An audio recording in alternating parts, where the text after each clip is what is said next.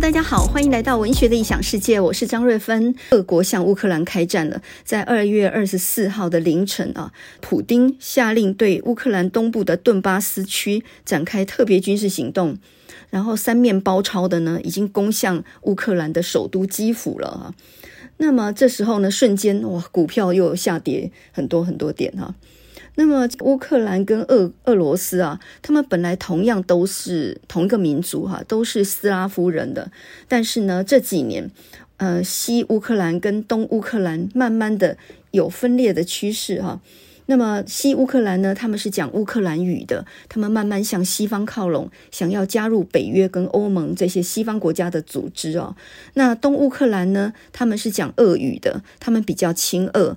在二零零四年橘色革命之后呢，呃，乌克兰亲西方的势力，也就是西乌克兰掌权，开始呢去恶化，终止跟俄罗斯的合作啊。那尤其是二零一四年大选之后，更可以看出来，亲俄的总统被罢免，反对党上台哈，他们越来越向呃西方靠拢。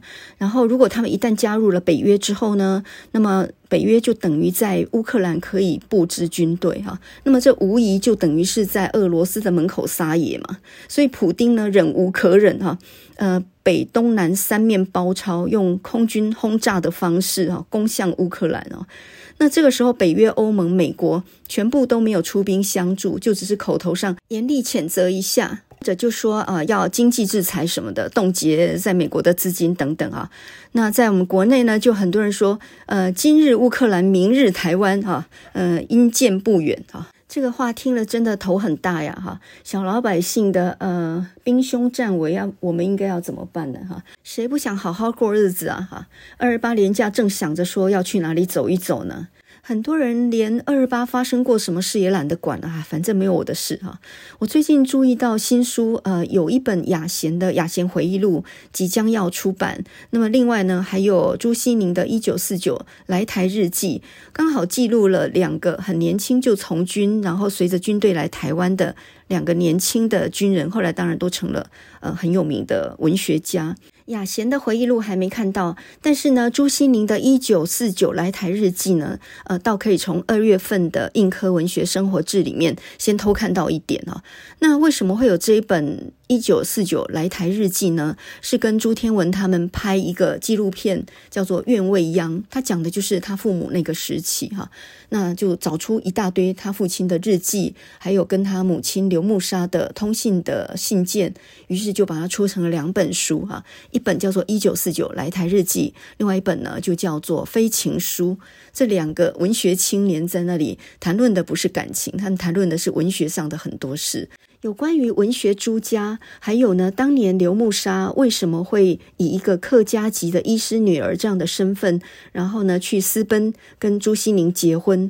这一段呢，可能等到看完书以后再说。那我们现在呢，就先说朱西宁一九四九来到台湾的时候。说老实话，看这一段我真的蛮感慨的啊。那么当年朱西宁二十三岁，他本来要念杭州艺专的，结果舍弃了读书，从军，随着军队呢来到了台湾。那么这也是他第一次来到台湾，家人都在大陆上面哈。那么他在日记里面记载说，一九四九年四月二十三日，呃，下午四点在基隆港登岸，一路晕船哈。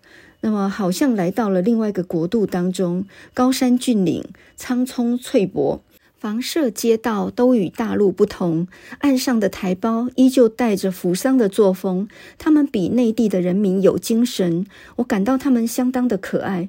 同学当中有很多无知下流的东西，看到台湾女人就张狂的拍手，并发出很轻蔑的、很轻佻的笑声啊，呃，义颇邪侠，多么可恨的东西啊！台湾在陈仪治下之所以搞得乱七八糟、暴动反抗，还不都是被这些败类搞坏的？真是令人痛心。照朱西甯的日记记载，他是完全知道，呃，一九四七年台湾的二二八事件是发生了什么样的事情的。上一集呢，有人听完我讲二二八以后呢，一堆人就赶快去肉搜陈仪哈，你不用肉搜了啦，我讲给你听哦。这个陈仪呢，闹出二二八事件之后呢，他处理不当嘛哈，但是呢，他其实还升官哦，他还升任浙江的主席哈。这跟他的背景有关哦。呃，他跟蒋介石在日本正武学校的时候就是同学，两个人还是同乡，都是浙江人呢。而且呢，陈仪、鲁迅、许寿裳，我们上次节目当中我们也有讲到哈，他们三位都是留学日本的，当时候也都是好朋友哈。那呃，陈仪呢，他一九五零年死在台北，他是军法审判呢，被枪决于靶场钉的，但是不是因为二二八事件处理不当，他是因为后来背叛了蒋介石，他策动国军将领要去投共哈，所以呢，当然就以匪谍罪的罪名呢，本来拘禁在南京监狱，后来呢，才把他押解到台北来行刑的，是因为这样，所以才被判枪决的。之后呢，葬在军人坟墓，然后每一年的二二八呢，常常被这些受难者家属喷漆嘛。上两集呢，我们讲到台湾联翘，讲到亚细亚的孤儿啊、我们从吴浊流讲到钟肇政、叶石涛、汤德章等等这些人，还有很多的文学作品哦。那你会很感叹哦，那个时代不管是外省籍或者是本省籍的作家，其实都是非常非常艰苦的时代哈。那么外省籍就是我们一开头讲的雅贤或者是朱西宁这种来台的小兵，他们也一样会被白色恐怖波及，也会被怀疑，然后他们的家人都在大陆，生死两茫茫。而当时候台籍精英们的处境就更为艰难。这些很多都在日本念过书的人，对语言的转换，再加上社会的巨变，他们怎么样去应应这个状况啊？所以就发展出两个，一个是温和派的，一个是激进派的做法，但是各自都付出了代价。那么，当我们在现在在讲二二八以及白色恐怖时代的文学的时候，我们绝对不能漏掉的呢，就是杨逵跟吕赫若。杨逵呃，比起吕赫若来讲，他算前辈哈，他比吕赫若大了好几岁，他就是一个很温和的人道主义者。那吕赫弱的话呢，他就亲自参加了地下组织，然后到最后命丧路苦。但他们两个都是社会意识很坚强的，都是为弱小的人。呃，贫穷的人发声的哈，这种比较左派的思想，那么他们两个也很适合并列的原因，就是因为他们两个都得过日本的文学奖，这个在当时候呢，可以算是创举哈，非常不容易的。杨奎的《宋报夫》一九三四年得到日本的文学评论第二奖哈，第一名从缺。那么吕赫若的《牛车》是一九三五年的文学评论第二奖，第一名也是从缺啊，所以他们两个等于是连续得到了日本文坛的很大。大的奖项，这两篇小说都是用日文写的，把那种呃被剥削的那种贫穷的人的处境写得实在是太好了哈。所以呢，在一九三六年的时候呢，由胡枫帮他翻成中文，收录在《世界弱小民族小说集》里面。而这个中文版的这个小说集呢，就传遍了大陆。所以杨奎跟吕赫若的影响力是非常大的。他们两个人之间呢，唯一的不同就是说，杨奎在写《宋报夫》的时候，他已经接近三十岁，那是思想跟人生的阅历比较成熟的状况底下。那吕赫若呢，写《牛车》的时候，那是第一篇小说，当时才二十二岁哈，一出手就不凡，惊艳文坛，这个是早慧型的作家啊。他们两个呢，都是日文非常非常优秀的小说家啊。那么，因为他们的作品大部分都是用日文写的，所以以前要研究他们并不容易。那么，杨奎全集呢，是一直到一九九八年的时候十四册，呃，才有台湾文学馆。花五年的时间，然后全部翻译编出来哦。听说他们在翻译这些杨逵所有作品的时候，找了很多日本的教授来帮忙翻译。结果呢，这些日本人他们一边翻一边摇头，说：“呃，这个杨逵的日文非常漂亮，它里面所用的很多词语在日文里面是很漂亮的，但是很难翻成中文。比如说里面有一些幽默的或者一些典故的东西，那个只有日文才。”能够心领神会，就是懂日文的人懂，但是不知道怎么样把它翻成中文哈，所以可见杨奎日文之道地啊。那吕赫若也是一样啊，他的《吕赫若日记》呢是研究他很重要的史料，那全部都是用日文写的，在二零零五年才由钟瑞芳翻译出来，然后由印科出版。那么吕赫若小说全集呢，则是由林志杰翻译。林志杰是谁呢？他就是郭秀从医师的太太哦。那郭秀从医师呢，他就是在白色恐怖当中被枪决的台大的医师。林志杰他留学过日本，所以他的日文造诣非常好。那他当年呢，是曾经亲眼目睹过吕赫若。在中山堂啊唱男高音的时候，风靡了所有女学生那样的一种情况的，所以呢，一直是很仰慕吕赫若的。那他的译笔呢，也非常的优美哈。说到这里呢，就很感叹了哈，书到用时方恨少啊。呃，如果我们懂日文的话，就可以直接去看他们的著作哈。所以呢，要读台文系还不是很简单的样子呢。那我们今天呢，先来讲杨奎，还有杨奎笔下的这些贫困的农村里面的生活哈。所以，我们今天的标题呢，就叫做“贫穷是怎样炼成的”，雪夜读杨奎啊，我不是雪夜上梁山呢。那我们呢，就像讲古一样，讲到哪里算哪里好了哈。啊，吕赫若拿，宫北丢哈，那就下一集好不好？哈，那说到杨奎呢，这个这是一个笔名哈，他本名叫做杨贵啊。公开记的笔名还真的是跟《水浒传》里面的黑旋风李逵是有点关系的哦。原因的是呢，因为一九三二年的时候，宋抱夫这一篇小说原名叫做《新闻佩达夫》，这个是日文写的。它本来是发表在《新民报》上面的。那那个时候，《新民报》呢是赖和主编的。诶，大家还记得吗？之前讲过的赖和哈，白天当医生在彰化嘛，然后呢晚上还编《新民报》。那时候呢，赖和就鼓励了很多晚辈啊。那这里头，呃，很重要的一个就是杨奎，所以呢，呃，杨奎等于就是继承了赖和那种左派的人道主义的精神哦。那呃，一九三二年，宋抱夫刚开始在《新民报》发表的时候。奈何呢，就跟杨奎说，因为那时候他是叫做杨贵嘛，那就跟他说：“你既然那么喜欢打抱不平的话，就跟黑旋风李逵一样，那你干脆笔名就改成杨奎好了。”那这个笔名呢，杨奎非常喜欢哈，就沿用到后面。那因为他的本名杨贵，常常就被他的日本同学跟呃日本的同事嘲笑说叫做杨贵妃，所以他本来就不喜欢那个名字了。从此以后呢，就改叫做杨奎。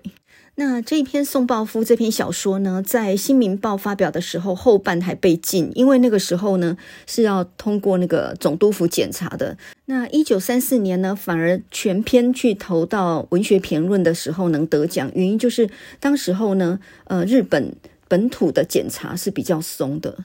说到杨逵啊，这真的是我非常非常尊敬的一个人。这个原因呢，当然不只是因为我是台南人哦。那另外还有一个原因，就是说你阅读他的作品，你越来越发现，其实他完全是一个很温和的人啊。他一辈子都不用暴力去推翻什么东西的，他完全就是一个人道主义的左派。那左派的意思，当然就是站在贫穷的人民那一方。所以呢，他参加农民组合，他为那些蔗农还有那些稻农发声，然后他到处奔波去演讲啊。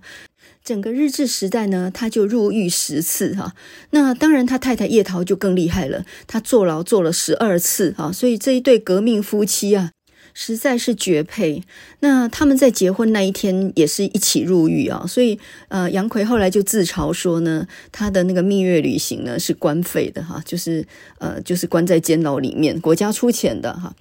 啊，一九四七年二二八的时候，他跟叶桃一起被捕。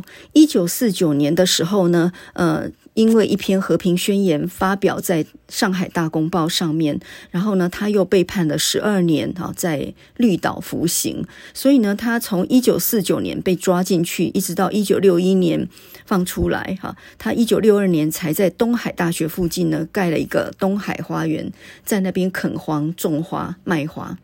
那我们现在呢看到的那一篇呢、收在国中课本里面的压不扁的玫瑰花这篇文章呢，就是一九六二年写的。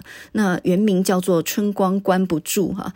一九七五年以后呢，收入国中课本啊，所以我应该也是念国中的时候有读过这一篇文章。它完全走的是一个安全牌的，就是呢，在呃太平洋战争到最后的时候，很多台湾的年轻人都送到南洋去充军了，去当炮灰了，然后留下一些学生兵呢，在那里构筑工事。所以这整篇文章里面讲到的就是说，有一个很年轻的学生在石缝底下呢，看到一株被压扁的一个呃玫瑰花的幼苗。他就很高兴的呢，呃，拿给他的老师，跟他讲说：“你回台中的时候，可以帮我把这花拿给我姐姐吗？”结果他姐姐收到之后呢，就把它插在一个黄花的缸上面，这当然是有点象征的意义了。这个压不扁的玫瑰花呢，就象征在战事当中的一点卑微的心愿，也就是说，批评到一点日本殖民体制。带了一个正面、光明向上的这样的一种期待，这完全没有任何问题，所以收入到一九七五年的国中课本里面。可是，如果用这一篇简单的小文章来理解杨逵他的写作的话，我认为其实是呃完全没有抓到他的重点的。叶石涛呢，在帮《杨逵全集》就是前卫版的《杨逵全集》写序的时候，他就讲到个很重要的一个定位哈。杨奎的文学呢，是阶级立场重于民族主义的立场的。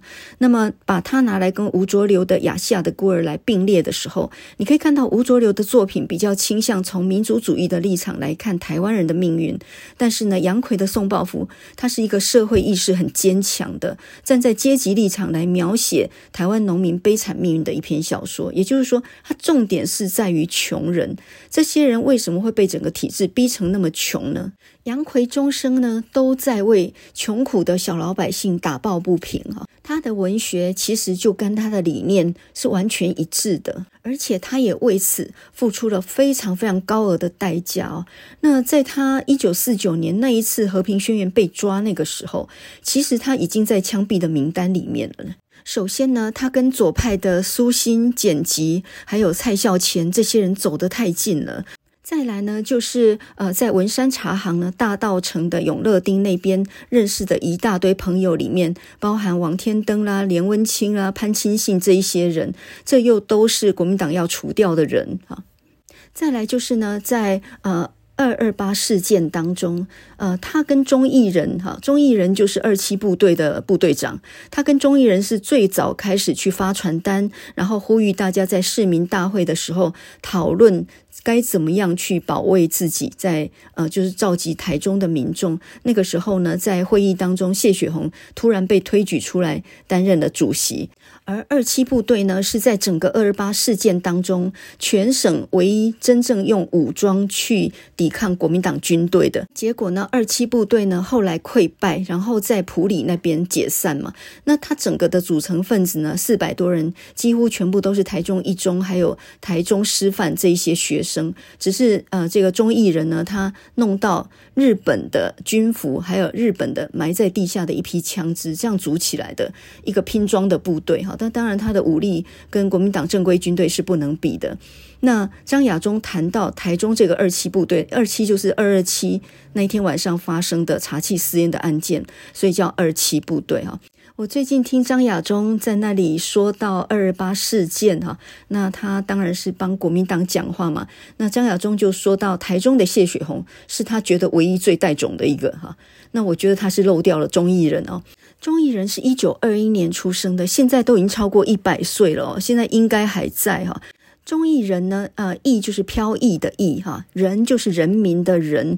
那他写过一本自传，叫做《辛酸六十年》啊，还原了当年二七部队的组成哈。那在一九八五年杨奎去世的时候，他还写过一篇文章，叫做《瓦窑寮里面的杨奎》，他就回忆起四零年代他是怎么认识杨奎的。一九四三年的时候，呃，钟义仁呢第一次在首阳农园认识杨奎。那这个位置呢，具体就在台中一中的对面，有个加油站，在进去的地方，就是中正路原子街的交叉口上面。当时候呢，有一一个妓院，哈，一个一个妓女户在那个地方。然后呢，那边是烧瓦的。的窑，也就是堆砖瓦的地方，接近贫民窟那样的哈，非常简陋的一个地方。那杨奎在那里种花，呃，他有肺病啊，然后呢，家里几个面黄肌瘦的孩子啊，过的是一种呃非常贫穷的生活。这个首阳农场呢，它当然来自于呃伯夷叔齐呃尺不食周粟这样的一个典故嘛，就是我宁可自力更生，我也不愿意被笼络去做官嘛，哈。杨奎呢，他一九三五年的时候，他本来创办的一个台湾新闻学，到了一九三七年的时候被日本政府停刊，然后他自己呢到处筹措经费，又得了肺结核啊，所以呢非常穷。那那个时候呢，因为欠了人家二十块钱，居然呢还被告到法院啊，等于说贫病交加。那时候呢，有一个日本警官叫做入藤春彦。因为读过杨逵的作品，所以呢非常佩服他，然后也挺同情他那样子贫苦的处境哦。主动帮助他。那不但把那二十元的欠款还了，而且剩下的钱呢，还够租个两百坪呃这个土地来种花。那这个入田春彦呢，这个年轻的警官，呃，他就跟杨逵成了很好的朋友，常常出入他家。可是也因为跟他过从甚密呢，被检举为左派，然后必须解职，然后遣返。那这个年轻的警察呢，就在晚上的时候呢，在他的宿舍里面自杀了。那自杀的时候呢，交代呃遗书交代杨奎说，把他骨灰烧一烧，他要当做花的肥料哈。这个很简陋的首阳农园呢，就是呃钟义仁认识杨奎的地方哦。一九四五年的时候，日本投降，然后呢，他跟杨奎就组了一个新生活促进队，大概有一百人左右。他们做的事情呢，就是维持秩序啊，扫垃圾啊，哈。然后那个时候，杨奎还在担任《和平日报》的编辑啊。他事实上没有加入什么样的共党组织里面。他甚至还有个理想，就是说全台中市的水肥的处理，他要训练干部去挑水肥哈。但是因为呢，他跟钟义人曾经去发传单号召市民去开会，而钟义人又是以呃后面那个二七部队的部队长，所以杨奎当然他的处境可见一斑哦。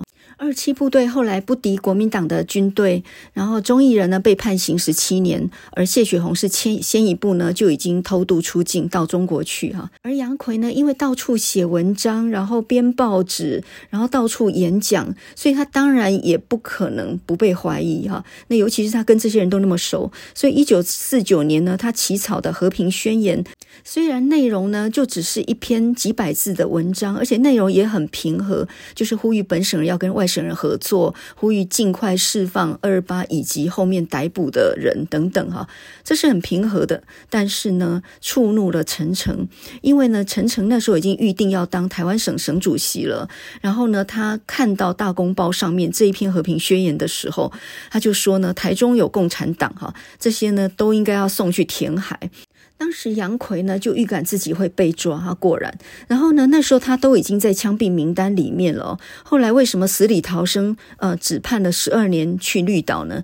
根据杨奎后来的回忆录里面说，这说起来其实是很感人的。他在二二八跟一九四九年两次被抓的时候，其实都很危险。但是有一个好心的法官，呃，湮灭了他的证据，不然的话呢，绝对会二条一判死刑的哈。那这个法官为什么会帮他呢？因为听说这个法官曾经读过宋抱夫而流泪。这篇杨逵的回忆录呢，呃，收录在《杨逵的文学生涯》这本书里面。这是一九八八年前卫出版社出版的。一个文学人在政治的事件里面能够这样子被迫害哈，但是呢，却因为他的文学作品被看到，然后呢，感动很多人。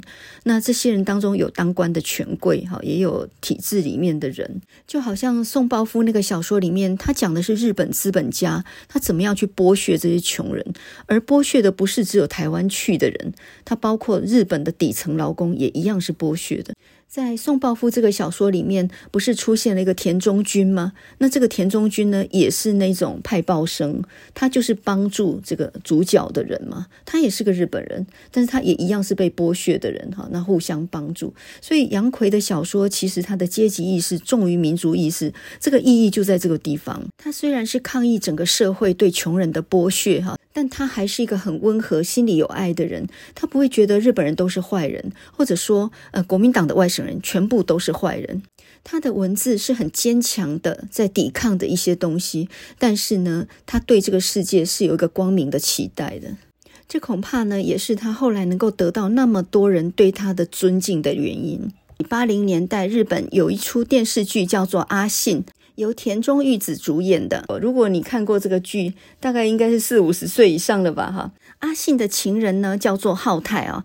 那这个浩太特别让我想到杨逵，也就是到处去奔走，然后为了这些穷人佃农的利益，大声疾呼，叫他们要起来反抗啊。也因为这样呢，到处被军警逮捕，然后到处躲躲藏藏的过日子。阿信呢，她是一个一九零一年出生在日本山形县的一个小女孩，他们家非常的穷。一家十口总是吃不饱饭，因为他们家是佃农。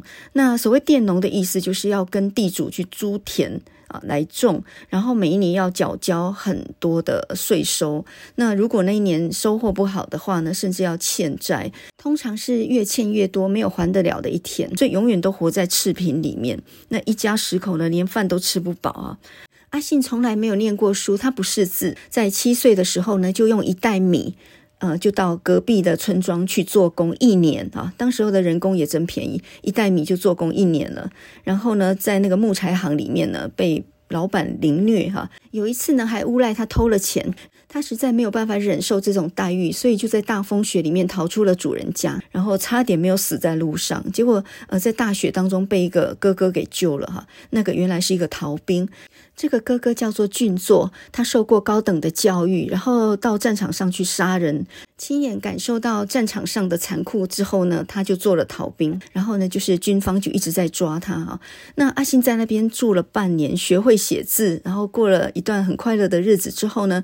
春天到了，他只好下山回家。再次呢，再用一袋米，再换到别的村庄去当佣人。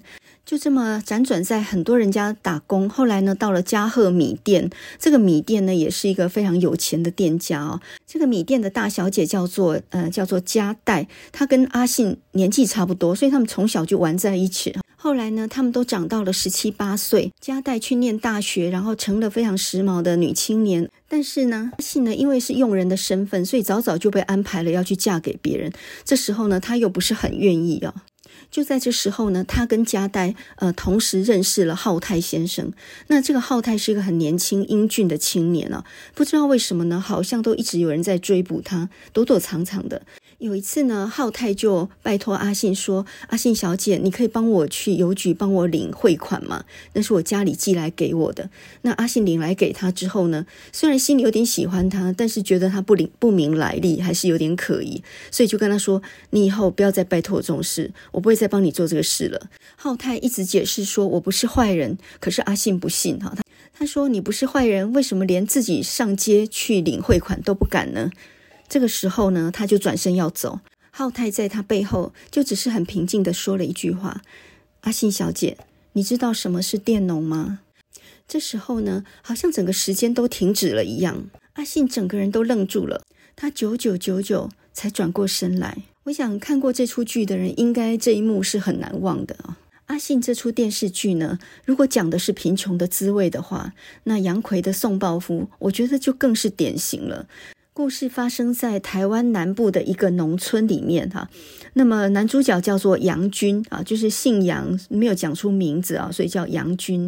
那他们家呢，本来还算小康，因为是自耕农，他们家呢有两甲水田，有五甲旱田。还算可以温饱，可是呢，这个时候制糖公司呢，他们要来收购农家的土地了，所以呢，这时候保甲就通知大家说：“哎，全部的人带图章到妈祖庙集合啊！那我们制糖厂呢要来收购土地哈，所以大家带图章来盖。”那么你如果不卖的话呢，等到警察出面，你就麻烦了哈。这是有一点带半威吓这样的一种一种性质的哈。然后呢，表面上说得很好听，说为了本乡的利益着想哈，这个盖呃糖厂呢也是一个国策哈。如果有人阴谋企图破坏的话，那就是反对国策哈，绝不宽恕。那当这个警察这么说了这样的话之后呢，大家都很害怕了，因为呢，于清芳事件、呃，幺八年事件呢，当时候是怎么样被镇压的，大家都记忆犹新啊。所以呢，他们只好都带着图章去了。然后呢，呃，就在这个时候呢，警察就开始喊名字啊，喊了一堆名字站出来，然后就说：“你们可以回家了。”原来这些人的土地呢，不在预定的收购范围里面啊，所以他们可以走了。然后呢，再喊了第二回哈，这次被喊的呢，呃，这个警察就说盖了个章就可以回去了。结果呢，大家正在那里你看我我看你的时候，第一个喊出来的居然是他父亲的名字哈。那他父亲呢也非常的顽强哈，他就说我的土地是要耕种的，我不能卖。这时候警察就动怒了哈，就说支那猪全部给我关起来哈。所以大家呢就非常紧张的都盖了章。然后这里头呢总共就有五个是抵死不盖，就是他摆明就说这是我的土地，我就是不要卖，我卖了我怎么生活啊哈？就这五个抵死不从的呢，里面当然就有父亲一个。这个父亲呢他是当保证的呢，那保证呢在以前可能是差不多是里长吧，哈。结果呢，这五个抵死不盖的全部抓到分所，警察呢就用严刑拷打的方式呢逼他们就范啊。在家里的母亲呢已经是急到昏过去了，还好呢有叔父帮忙，想尽各种办法呢，在第七天的时候终于把父亲带回来。可是带回来的时候呢，他已经完全变了一个人，他不讲话也不吃饭，他只是流泪，然后全身都是伤哈。然后这个呃让他回来的警察呢在桌上丢了六百块，意思就是说你的土地我们。买了哈，你不卖也不行。当时候呢，因为父亲抵死不卖，他根本就已经把图章呢就丢到那个灶里面去烧掉了。所以呢，当这个警察逼母亲说：“你图章拿出来。”这个母亲呢是怎么找也找不到，原来父亲已经把图章给烧了哈。那这个时候呢，警察就说：“没有关系，我们自有办法。”他就自己去刻了图章哈，就真的伪造文书这样刻了图章，照样一盖，你不卖也得卖。那六百块呢？办完父亲的丧事，已经所剩无几了。那他们没有了土地呢，只好去打零工，在糖厂做工呢，一天呃做十二个小时，只能够得到四十钱。这个简直让我想到吕赫若的小说《牛车》里面的价码哈，这个男主角杨天丁，他赶着牛车十天哦，从早上凌晨两点一直坐到天黑，他十天只能赚八十五个钱。可是呢，他因为坐在牛车上，然后运气不好呢，被日本警察逮到，一下子罚金就是两块钱。那在宋抱夫这个故事里面，这个杨军呢，呃，因为他们失去了田嘛，所以打零工的钱又很微薄。后来呢，没有办法生存，只好把他们的旱田、牛和农具都卖了。然后呢，总共卖到七十元哈，母亲留了十元。全部呢，剩下的六十元都给他，叫他到东京去找一条活路，所以他就一个人远离故乡，然后坐着船到了日本去。当时候在东京的社会上呢，有三百万人失业，哈，这是一个蛮可怕的数字啊，满街都是失业的人啊。那么这个杨军呢，呃，这个到了东京以后，急着找工作哈。那有一天呢，就在一个派报所哈，就是一个报社的前面，呃，大崎派报所。玻璃窗上呢，就贴了“征募送报夫”这样的招贴。他高兴得差一点跳起来哈！哇，这下可好，有工作了。他进去以后呢，就发现，诶，他们呢要保证金十元哈，十元不是一个小数字。可是呢，他口袋里头他就只剩下六块钱了，因为那个船费已经耗掉不少了。这时候呢，桌桌子前面呢坐了一个呃头发梳得很光滑、身穿西装的一个呃抽烟的一个男人。他大模大样的说：“怎么了？”他说：“呃，这个杨军就说，我可是我钱不够，全身掏光了，只有六元二十钱而已。他就全部都交给了他。然后呢，这个老板呢就说：好吧，看你可怜哈，那你要比别人更加倍的认真做事，懂吗？这杨军呢就说：啊，太谢谢了哈，我一定会认真做事。这时候呢，老板就叫一个田中军带他到楼上去哈。”这时候呢，杨军心里面默默立下一个志愿哈，我一定要忍受一切来完成这个志愿。田中军呢是一个穿着学生制服的一个派报生，他领着杨军呢就到了半楼，半楼就是楼上的一个小阁楼哈，那个地方是睡的地方，而那个睡的地方呢比他现在住的廉价旅馆还要坏十倍，那简直不是人住的地方啊！那个榻榻米的席面呢全部都破烂了。等于是睡在稻草里面的。这时候呢，人都回来了哈，因为天色渐晚，然后大家都回来了。然后呢，呃，他才发现那个住的地方是跟沙丁鱼罐头一样挤得紧紧的哈。那他们的睡觉时间是八点打钟，然后凌晨两点起床折报纸，然后去送报纸的。所以呢，八点就睡。那睡下来的时候呢，才发现这简直挤到不能翻身啊。他说呢，二十五个人睡十二席。也就是一个榻榻米呢，睡大概要睡二点五个人，完完全全是塞紧的一个状态哈。那就在这个状态底下，他看到旁边有一个十四岁的少年呢，正在那里呜咽的哭。他不知道为什么，想说大概是年纪小，还想家吧。我记得我第一次看这个小说的时候，就被那个挤成那样睡哦，这个印象非常深刻哈。那个他就说到呢，嗯。一个榻榻米挤二点五个人，大家等于是侧着身体睡的哈。然后呢，他半夜出去小便的时候，他简直没有办法把身体挪出来。然后勉强挪出来之后，站定了以后呢，他要在，因为两排人就是头顶头，脚顶着脚的，根本没有下脚处。他只要站起来呢，就会踩到别人的头或者脚。简直是没有办法移动半步，所以呢，他就在那个缝隙，而且在黑暗当中呢，摸索着不要去踩到人的头，这样子去上了厕所。回来的时候呢，本来属于他的那个位置已经完全密合了，他要怎么样挤进去原来属于他睡的地方呢？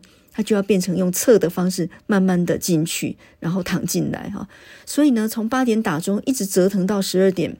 才真正入睡，然后不到两个小时又被打铃声叫醒，哈，就起来刷牙叠报，然后整理完了就在大雪当中出去。第一天送报呢，是田中君带着他，他们两个人必须把两百五十份送完，哈。在东京的郊外住宅区呢，为了走捷径，他们必须要走很多那种雪堆得很深的那种小路。然后这时候呢，雪正在开始融化，所以呢，雪下面全部都是泥浆。然后这些泥浆呢，渗进去，他们那些全部都是破洞的鞋子啊，没有走多久呢，脚就整个都冻僵了啊。这时候呢，他想着这一个月吃了多少苦，虽然现在脚已经冻到没有知觉了，但是呢，不管怎么样，他心里还是是有希望，还是有梦想的哈。尽管外面冷风刺骨，他的牙齿在打颤，不过不管怎么样呢，也是撑着做下去哈。那么他自己一直在鼓励着自己说：“吃得苦中苦，方为人上人。”哈，嗯，一直到最后呢，他们终于把两百五十份送完了。这时候呢，天已经完全亮了。他突然想到，从昨天傍晚把钱全部给了老板之后，他就一直饿到现在。田中君呢，带着他推开一个小食堂的门帘进去。热腾腾的白饭和豆浆汤的香味扑鼻而来，可是呢，他突然想到，他身上一个钱也没有。他跟田中君说：“可是我，我身上没有钱。”田中君就说：“哎，好吧，那没关系，我帮你垫好了。”所以呢，就在田中君的帮忙底下，他吃了一碗白饭，然后一碗汤，哈，吃了个半饱，可是似乎更饿了。那么这顿饭呢，田中吃了十二钱，他吃了八钱。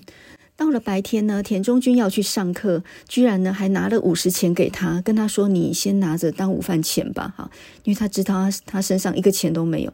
就在这个时候呢，昨天晚上那个十四岁的少年，他就看到他呢哭，一边哭着一边打好包袱下楼了。那么这个杨军呢心里想说，那个少年可能是太想家了吧。毕竟年纪太小，杨军送报纸呢，很快就进入状况。他在田中的带领下，两天就记住了二百五十个订户的地址哈。然后呢，这个时候老板就跟他说：“那这样以后呢，就由田田中去送报纸，你去推销。在这个郊区呢，有很多新住宅，呃，但是呢，在大雪天里面哈，其实并不是那么容易推销的。没有看到人，你再怎么样都没有办法的。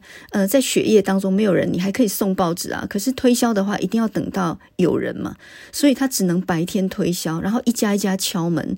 那有些人对于这种呃推销的，事实上是很不很不友善哦，所以有些人就跟赶狗一样哈、要要把他们赶走。那么甚至呢，被当作小偷。总之呢，他呃尝尽了各种辛苦，想尽办法呢，每天推销个十份八份。可是呢，每次都被老板凶，说每天至少要十五份啊，你这样子的话怎么行呢？啊？所以呢，他有一天就推销了十一份，很辛苦的推销十一份，已经是尽了最大的努力，都已经是讲到快要哭出来，人家都同情他这个状态底下，推销了十一份回来哈。然后第二天跟老板报告，被老板凶说，今天推销如果没有达到十一份以上，就不用回来了哈。结果呢，他越想要好好工作，运气越坏，这一天只推销了六份啊。那么简直不知道要怎么样回来交差。他听说呢，有人为了要垫这个业绩，保住工作，甚至不惜自己垫钱。那这就还没有赚到钱，就已经全部钱都已经一个撂起啊！哈，那他自己身上一个钱都没有。结果呢，后来一回来，老板听说他只有六份，他就叫他滚哈。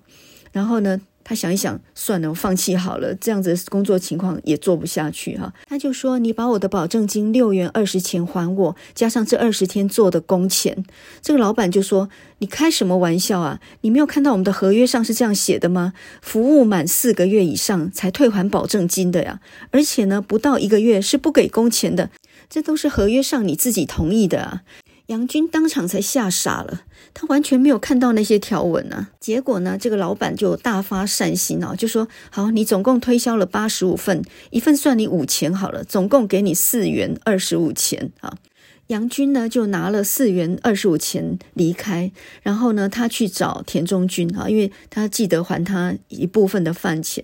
他跟田中君说：“我只有拿回来四元多哈，我根本没有办法还你饭钱，我先还你三元好了，我身上还需要留个两三元用啊。”那这个田中君就很同情的说：“你知道吗？昨天那个十四岁的那个少年。”他就是六天被骗掉十元的保证金，他一毛的工钱都没有拿到，因为他没有推销出去。杨军不能忘记他在离开那个派报所的时候，他觉得他心脏好像破裂了一样，他的血液跟怒涛一样胀满了全身啊！原来这就是诈骗，这就是一种剥削哈！在这样一个充满了饥饿跟失业的城市里面，那一张征募送报夫的纸条。呃，他的确是一个没有办法不上钩的一个非常好的一个鱼饵。这时候呢，在他面前是一个四通八达的大马路，可是他却是面临到一个走投无路的境地。这时候，就算要回台湾呢，那船票还要三十元呢，根本连回去的能力都没有哈。那田中君人很好，就说你先不用急着还我哈，你先应付个几天。那这时候呢，他就到了上野公园那边哈，在黑暗当中呢，又回去找那一家廉价的旅店。想说呢，暂时在那儿睡一晚。这时候，老板以为他去干扒手，被人家关了，关在警察局以后，刚刚才放出来，就说你是不是也去做了这个啊？他就把手伸到口袋里面，他说没有没有，我怎么可能做那种事情？因为满街都是失业的人哦，其实很多人就是到最后去偷了，这样去当小偷。回这个廉价的旅店住下来的时候，哎，老板就拿了一封挂号信，说，哎，有你的挂号信。一打开呢，原来是他的母亲寄来的，而居然里面还附了一张一百二十元的汇票，哈，这可不是一笔小钱呢。他看着信呢，眼泪掉了下来。那这个旅旅店老板呢，不知道为什么会有人收到钱还会掉眼泪哈。原来他母亲的信上是这样写的哈，他说：“你说东京不景气，找不到工作做，我很为你担心啊。可是呢，现在在我们的家乡也是一样糟糕的。自从呢这个农场开设了以后，大家的生活越来越困苦，弄到现在一点办法都没有哈。你绝对不可以软弱，也绝对不可以生。”升起回家的念头。现在呢，我把我们的房子卖掉了，得到一百五十元，寄一百二十元给你。你想办法赶快找到事情，好好的用功。等到成功回来，再回来看你的弟弟啊。阿兰、阿铁都死了，只剩下最小的阿勉寄在叔父家里面啊。我的身体已经不可能再活多久了，所以呢，我留了三十元作为丧葬的费用啊。妈妈天天祈愿你的成功，在成功之前，无论有什么事情都不要回来。这里就跟地狱一样，是没有出路的。那他看了这封信呢，这就简直就跟遗书没有两样的一封信啊。然后呢，他想到说，这封信已经是二十天前发的了，说不定发生了什么事，他心里非常的担心哦。结果呢，他再回去找田中君商量，结果田中君就说：“哎，有个同事说这边有一封你的信哎。”然后呢，这一打开才知道呢，那封信是他叔叔寄来的。然后这信里面呢，有一封他母亲的遗书。没有想到他妈妈真的死了，而且是用自己的手结束自己的性命的哈。那这个遗书里面就说：“呃，我亲爱的孩子。”我再活下去会非常的痛苦，而且对你也没有好处，因为这会加深你的负担啊！我唯一唯一的愿望就是你要努力，能够替在地狱边缘的乡人出一点力，救救他们。我怕你听到我的死讯就跑回来，这样的话会花冤枉钱，这是不值得的。所以呢，我特别请你的叔叔暂时不要告诉你，晚一点再寄信给你。看完了母亲的遗书呢，呃，他呢泪流不止啊，躺在床上，然后呢，呃，过了一阵子以后，再打开他叔叔写来的信啊，那么他叔叔写的说，你的母亲在一个多礼拜前呢，在黎明的时候，呃，上吊死了。我看到这个惨状呢，就想马上打电报给你。可是我这时候发现他手里有这一封遗书，我才了解到他临终时候的心境啊。那么自从你去东京以后呢，我们乡里面的人的悲惨处境呢是说不完的。很多人跳到池子里淹死，还有人绳子吊在树呃木梁上吊死的。那最惨的呢是阿天叔、阿天婶他们全家都死在火窟里面哈。现在呢，家乡已经成为了地狱。已经没有半点希望了。你母亲对你的期望很大，她就是怕你知道了消息会赶回来哈，所以她她说呢，她走这条路为的就是要切断你的挂虑，让你能够全心全意的为你的理想勇往直前，去用功去做事哈，这样才有前途。他希望你千万不要回来，你母亲已经不在这个世界了，你回来也是看不到的，你也安慰不了她的。